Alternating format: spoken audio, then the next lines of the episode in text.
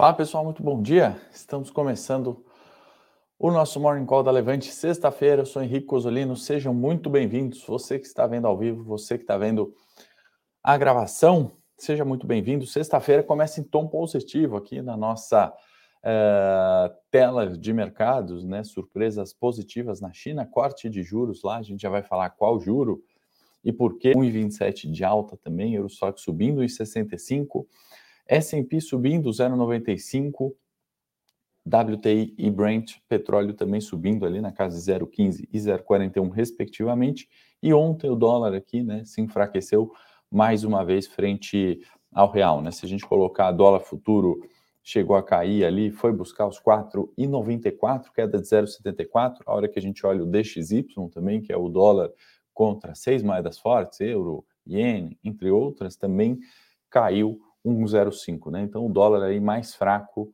uh, do que previsto, né? Mesmo com a alta de juros lá nos Estados Unidos, certo? Vamos também falar da queda do DI, deixa para a gente mostrar gráfico já já também do Ibovespa, dos juros e do dólar pouquinho mais para frente. Então, mercado animado nessa sexta-feira, em virtude desse corte de juros, né, da prime rate de cinco anos lá na China, e essa taxa de juros, né, de cinco anos, ela está é, totalmente relacionada ao mercado imobiliário, né, que foi colocado bastante em xeque recentemente, né, na China, no mundo todo, né, com subida de juros, né, o financiamento ficou mais caro, a possibilidade de recessão preocupou, né? E a gente viu o caso famoso, emblemático da Evergrande recentemente, e justamente esse corte de juros, né, essa necessidade, essa, essa intenção de estímulos por parte do governo chinês na prime rate 5 anos está totalmente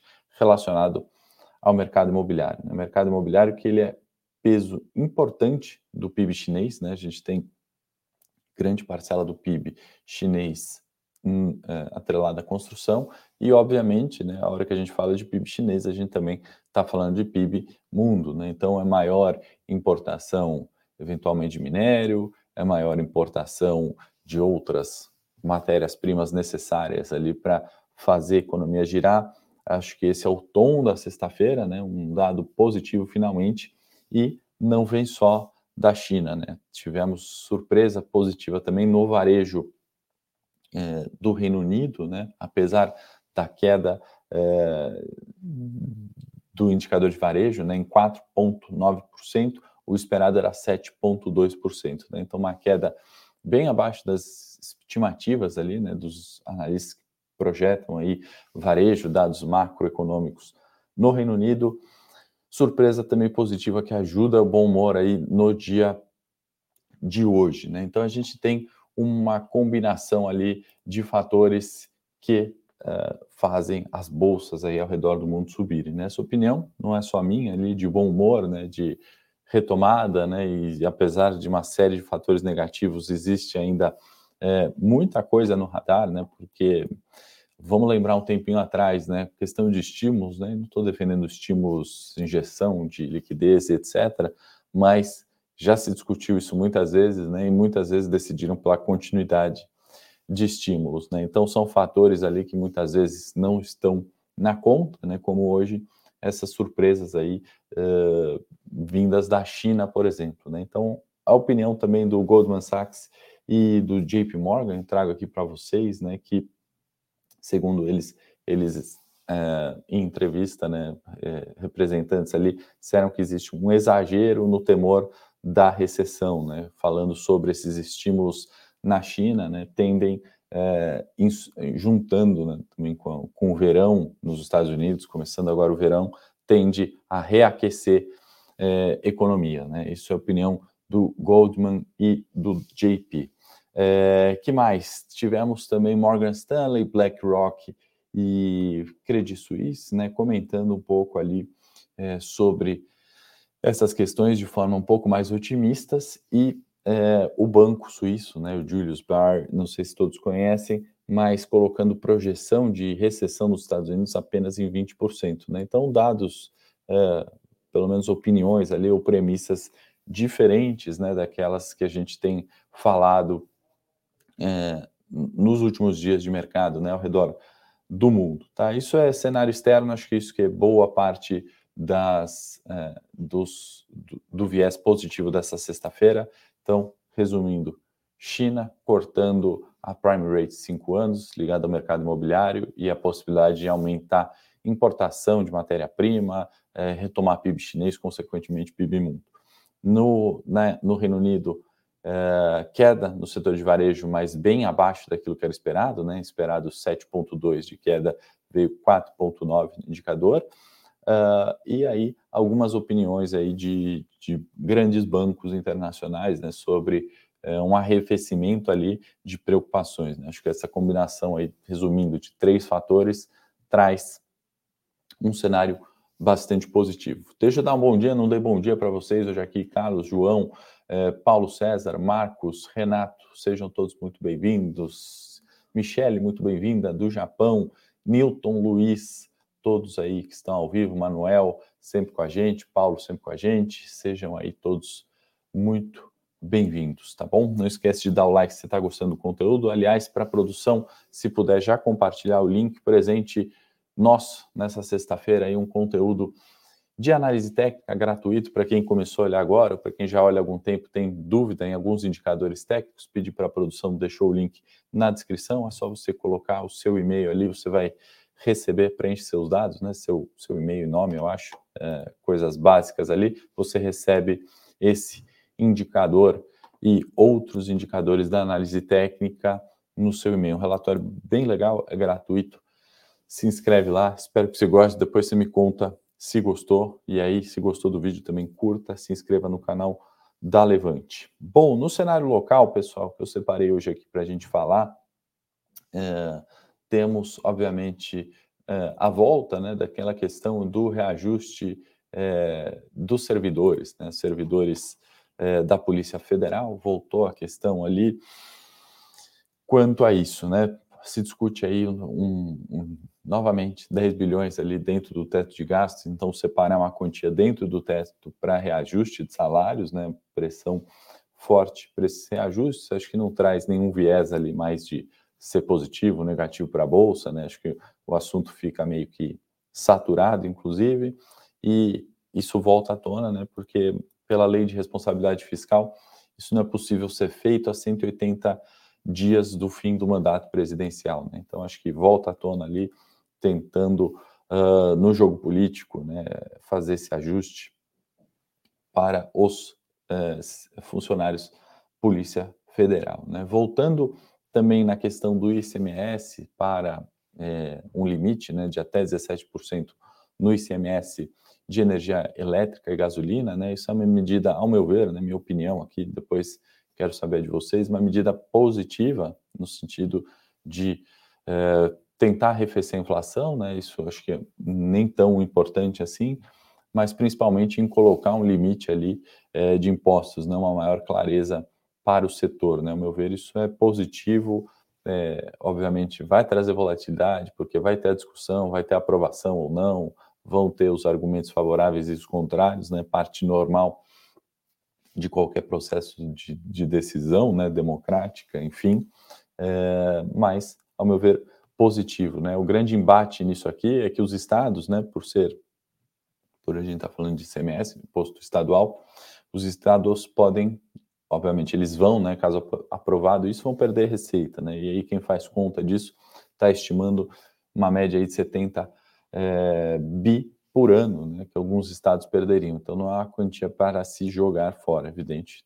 Estados que vão perder muito menos, alguns vão perder mais que isso, uh, e essa vai ser a discussão. Né? O governador não vai querer, obviamente, deixar de arrecadar 70 bi ano, né? Vão ser menos emendas, menos recursos, menos caixa, né? E tem aqueles estados que têm uma situação de caixa, né, bastante favorável e outros que já estão, né, uh, mais apertados. Então, é um tema extremamente complexo, ao meu ver, positivo a hora que a gente pensa em investimento no setor, uh, mais um, um, fator positivo ali para a gente pensar em elétricas aqui no nosso Ibovespa, tá? É, Ministério de Economia, né? O terceiro ponto que eu separei para a gente falar, acabou reforçando, reforçando não, perdão, revisando a projeção de IPCA para 2022, né, 7,9%, né, frente à última alta de 6,55%. O que, que é isso, né? Inflação vai continuar alta, pessoal. A gente já falou de inflação aqui em 10, né, para ter um número redondo, né? Vamos voltar, é, talvez um ano atrás, né, essa projeção de inflação beirava os 5, né? Então, de 5 para 8 tem uma diferença muito grande, são fatores ali que muitas vezes, na minha opinião, negligenciados, né? E a gente vai falando, ah, o gato subiu no telhado, né? Para contar toda essa história que vai é, levar para uma inflação maior, né? Por que, que a gente quer antecipar e já falar isso? Porque fica mais claro para onde você tem que posicionar. Né? É evidente, como a gente falou, commodities e energia elétrica, né? Nesse sentido, e não é hoje que a gente está falando, né? Seis meses para trás, pelo menos, é, acabam se é, tendo uma performance relativa melhor do que setores da indústria, né, por exemplo, do que algumas techs. Né? Então, basta comparar aí algumas performances dessas ações, commodities, energia elétrica, enfim, né, com é, outras do setor ali de tecnologia, por exemplo, tá? Então, esse é o ponto, é por isso que a gente prefere já falar com clareza, né, estimar um cenário mais duro à frente, né, do que, enfim, ir gradualmente, né, subindo 0,25 nos juros, já sobe 1,5%, já vê o, o, real cenário e aí aloca de uma forma melhor. Tanto faz se é no curto prazo, né, com esse viés, ou no longo prazo mesmo, tá? Uh, que mais? Temos uh, na agenda bastante esvaziada hoje, né? Para ser uma agenda de sexta-feira mais tranquila, eu vou trazer um fato aqui só que o Bolsonaro vai encontrar com Elon Musk. Eu não tenho a menor ideia que o Elon Musk veio fazer aqui no Brasil. É, e agenda de fato hoje pouco relevante, né? Nada para destacar aqui, principais dados e reajuste de taxa, a gente já falou, né? Já saíram, uh, está dado, tá bom? Vamos, antes do cenário corporativo, uh, compartilhar a tela aqui para a gente ver índice Bovespa. Uh, já acho que está aí para vocês temos né, ontem né, uma recuperação de preço que fechou aonde? 107 mil pontos. O que, que é os 107 mil pontos? Essa linha aqui que a gente traçou né, como importante definição. Né? Na semana, o que, que aconteceu em torno dos 107 mil pontos? Né? Fechamentos tanto acima quanto abaixo no dia de ontem. Né? Então, se o bom humor hoje, obviamente, continuar, né, dessas primeiras horas, o humor lá fora, em virtude de taxa de juros, etc., de mais indicadores que a gente comentou no morning, a gente tem, obviamente, um fechamento da semana acima dos 107 mil pontos, o que é positivo, né? E aí a gente consegue, de novo, né, projetar para a semana que vem se isso vai ser de fato a busca para os 113, 112, 112 mil pontos, né, onde está a média de 200, ou se a gente vem para buscar o suporte dos 102. De novo, né, 107 ponto importante de briga de comprados e vendidos, então a gente tem que de fato observar o que, que vai acontecer hoje, na próxima semana, ao redor dos 107. Né? Se por um lado a gente tem ações baratas, né? por outro, que favoreceriam, obviamente, a alta do Ibovespa acima do 107, por outro, a gente tem todo esse cenário macro, essas preocupações né? que foram amenizadas hoje em virtude né, da redução de juros né, da prime rate, em virtude de dados surpreendendo positivamente também no varejo da, é, do Reino Unido, tá? É, agora, bom, passar rapidamente, eu falei no comecinho, né, dólar e juros, né, só para a gente ver, mais um dia, né, dólar enfraquecendo, perdeu aquela marca importante, né, então, é, no repique de preços, né, até os 5,40, o primeiro teste foi 5,20, né, e na perda dos 5 reais, dá uma possibilidade da gente buscar fundo novamente aqui nos 4,60, né? Então, dólar mais fraco aí no mundo, né, frente ao DXY, como a gente já falou, e também é, frente ao real. Queria comentar também é, juros, né, é, se a gente colocar aqui janeiro 25, como a gente sempre complementa, ontem, dia de enfraquecimento, né, abaixo dos 12 e 29, 12 e 30, né, testando uma importante região de suporte 12,20, né? Se juros a perder os 12,20, pode buscar o último fundo 11,90, né? Uma situação um pouquinho mais tranquila para juros, considerando aqui janeiro 25, tá bom, pessoal? No cenário corporativo, separei aqui para a gente falar de Eletrobras, mais uma vez, né? Ontem, aliás, a gente vem falando sobre a capitalização, processo de privatização, né? E agora a próxima data, né? Corrida contra o tempo aí da Eletrobras é protocolar o registro na CVM, dia 26 agora, 26 de maio, né? Esse registro que vai possibilitar que a Eletrobras faça um roadshow até o dia 8, né?